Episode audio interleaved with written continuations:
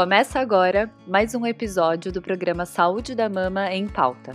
Aqui, semanalmente, mastologistas trarão informações de forma simples e com qualidade para que você possa entender mais sobre o cuidado com as suas mamas.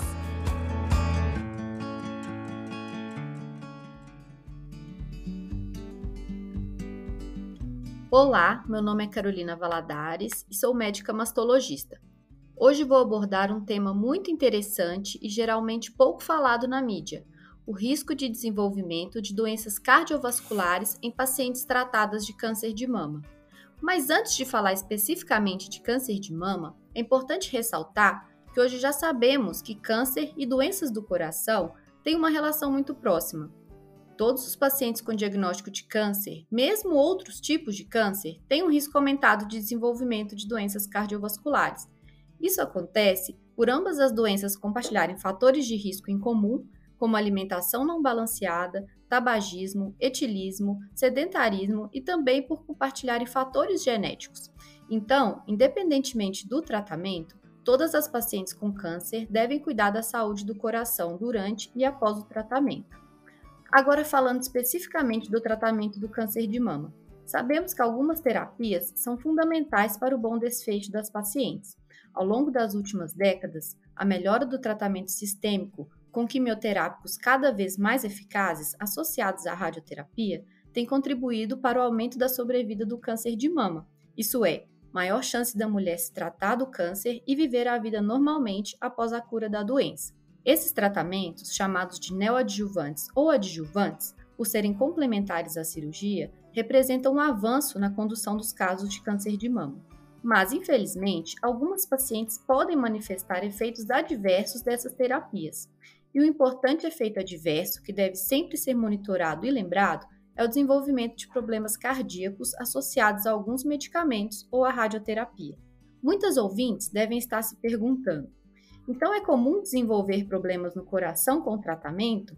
Felizmente não é comum, mas como essas complicações podem ser graves e podem impactar muito a saúde das mulheres, os médicos assistentes devem ficar bem atentos a qualquer sinal de desenvolvimento dessas doenças e a paciente deve ser monitorada bem de perto. Medicamentos bastante utilizados em quimioterapia de pacientes com câncer de mama, que devem ser aplicados com todo cuidado, são as antraciclinas, também conhecidas como quimioterapia vermelha, remetendo à cor do medicamento que será infundido. Alguns estudos apontam uma taxa de complicações cardiovasculares com o uso de doxorubicina, que é uma antraciclina muito utilizada, em torno de 10%, sendo alguns casos lesões irreversíveis às células do coração, podendo causar insuficiência cardíaca, por exemplo. Essa porcentagem pode ser maior quando os antracíclicos são combinados ao uso de outros medicamentos muito utilizados, como o trastuzumab. A maioria dos casos de toxicidade ocorrem no período de um ano, próximo ao uso da medicação,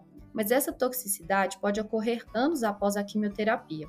Outros medicamentos que também podem induzir problemas no coração, como arritmias, são os taxanos, como o paclitaxel, por exemplo, mas é menos frequente. Com o objetivo de diminuir a possibilidade de desenvolvimento de doenças do coração associadas à infusão de quimioterápicos, a paciente é submetida à avaliação física e exames, como o ecocardiograma, antes, durante e depois do tratamento, sempre que o oncologista achar necessário. É muito importante médico e paciente ficarem atentos a qualquer manifestação durante a quimioterapia, como cansaço, falta de ar, dor no peito, inchaço nas pernas ou dor nas panturrilhas. Em alguns casos, o cardiologista deve fazer o acompanhamento em conjunto dessas pacientes, principalmente naquelas mulheres que já possuem doenças cardiovasculares prévias. Existem alguns medicamentos cardioprotetores que podem ser utilizados durante a quimioterapia em pacientes selecionadas para reduzir o risco de desenvolvimento de doenças.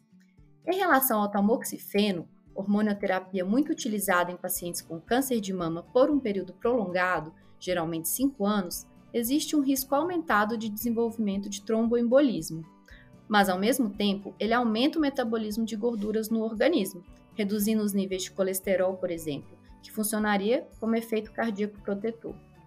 Em relação à radioterapia, existe um maior risco de doenças cardiovasculares naquelas pacientes que tiveram que irradiar a mama e linfonodos em relação àquelas mulheres que puderam ser poupadas desse tratamento. Isso ocorre principalmente quando o tumor é localizado na mama esquerda. Antigamente, com aparelhos menos modernos e maior dificuldade de planejamento do tratamento, essa situação era bem mais comum. Mas com o avanço dos aparelhos de radioterapia e ajuste de dose de radiação, a incidência de desenvolvimento de problemas cardíacos vem diminuindo. A tecnologia ajuda muito os radio-oncologistas na proteção do coração.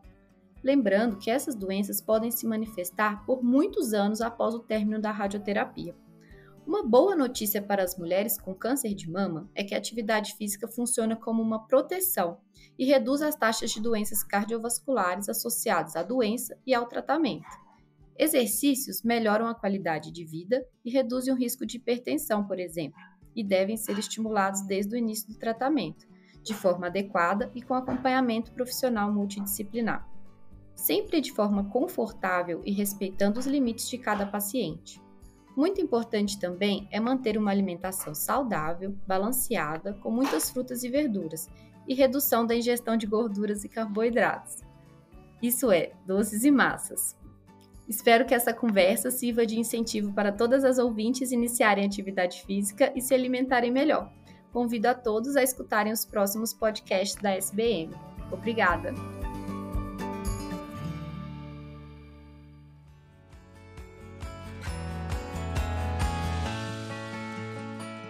Esse podcast é uma iniciativa da Sociedade Brasileira de Mastologia para te ajudar a entender mais sobre prevenção, detecção precoce e tratamento do câncer de mama.